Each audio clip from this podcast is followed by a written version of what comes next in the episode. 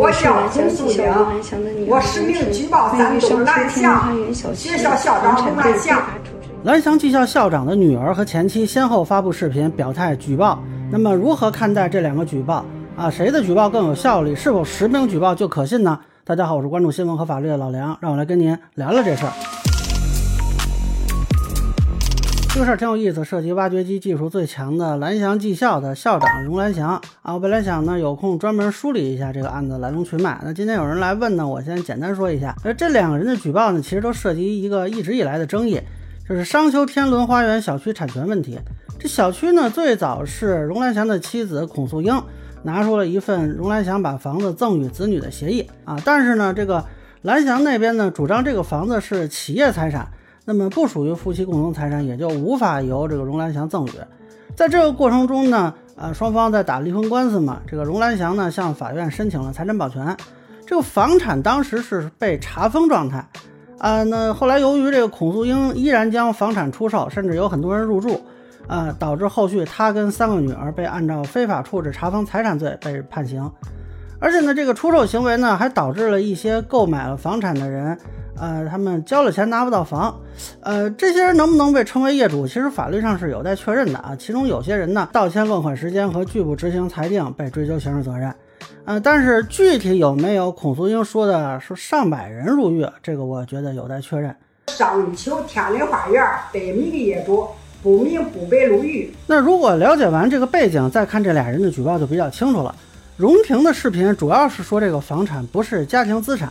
并且描述了一下他母亲怎么去谋夺这个房产变卖的过程。章丘天文花园小区房产是教育资产，不是家庭资产。我母亲孔素英在媒体上说的均都不实。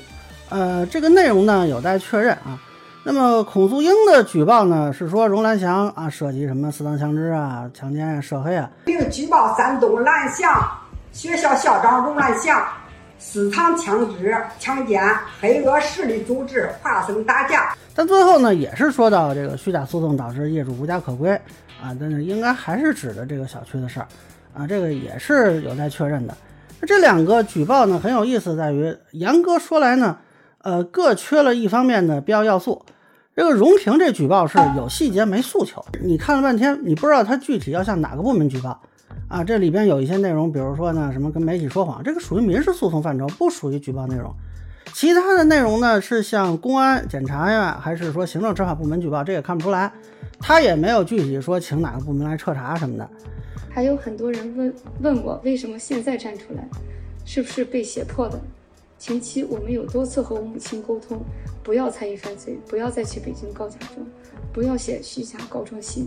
不要在媒体上发布不真实信息，扭曲事实，蒙骗公众，那都是违法的。法律是法律，亲情是亲情。我坚决站出来澄清事实，不会再受任何人道德绑架。孔素英呢，这个倒是诉求很清晰啊，要求彻查荣兰祥，还给了一大堆罪名，但是呢，没有细节啊。你说什么枪支？那是枪支照片有吗？强奸案，强奸案的被害人是谁啊？涉黑，涉黑的证据是什么呢？